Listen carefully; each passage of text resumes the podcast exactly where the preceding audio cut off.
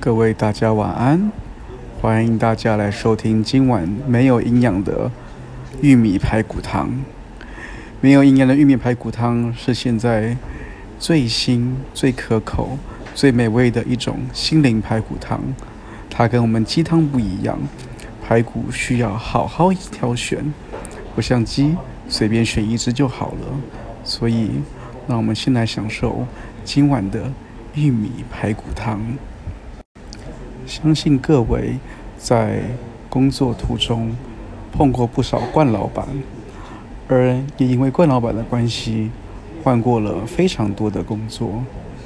那我们今天就来探讨一下。冠老板他是怎么样产生的呢？冠老板 A，富二代。这个时候，我们可以拿一个历史人物来形容：秦朝二世皇帝胡亥。胡亥就是我们标准讲的富二代，也是一个官二代。而这样的富二代。通常都会有一个宠幸的人，就像南韩之前那个女总统，她有一个宠幸的闺蜜，而这个闺蜜呢就会干政。而胡亥当时的那个闺蜜叫做赵高，赵高是一个太监，就是下面没有了的人。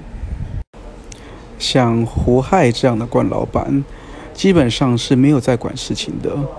进公司只是为了发挥一下自己的存在感，看看大家在干嘛，然后讲一些些话，提升一下自己的存在感。之后马上公司就看不到人了，而公司总会有一个像赵高一样的人在带你的公司。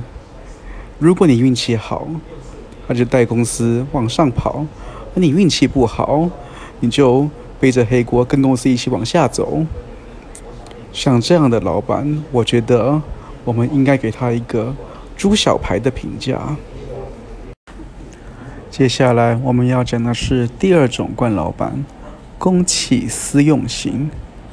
这一种的惯老板，他总是会希望自己的员工帮他做一些跟工作无关的事情，比方说，他去帮他家的狗遛狗，去接小孩、送小孩。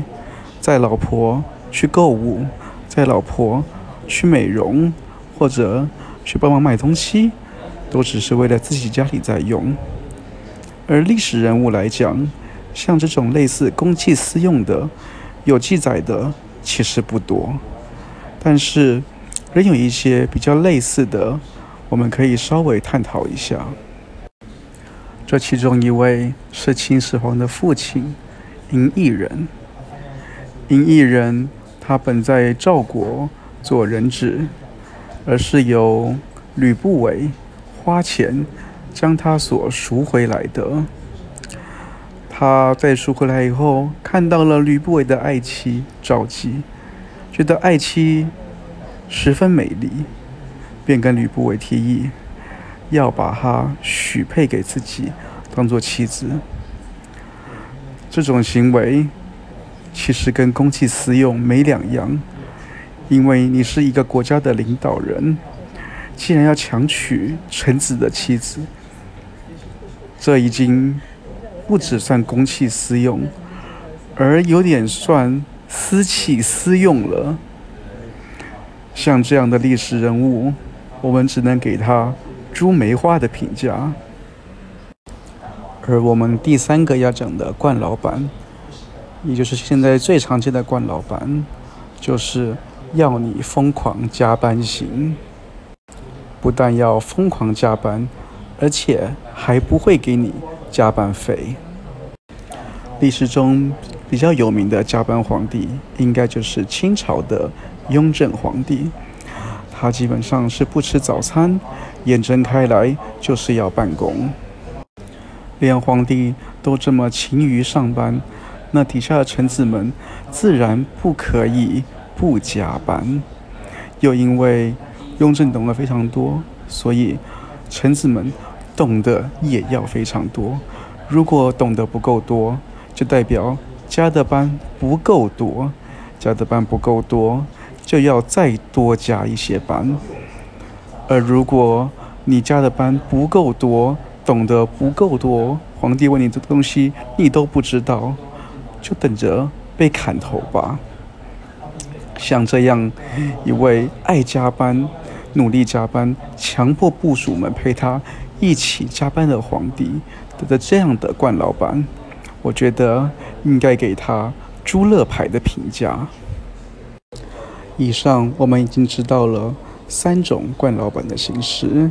当然，冠老板还有很多，但是今天我们是讲出最常见的三种。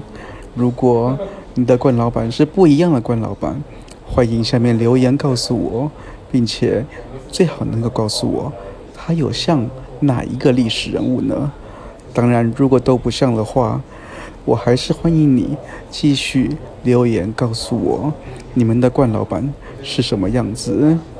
我希望能够颁发给你至少有猪排的评价。我们再会。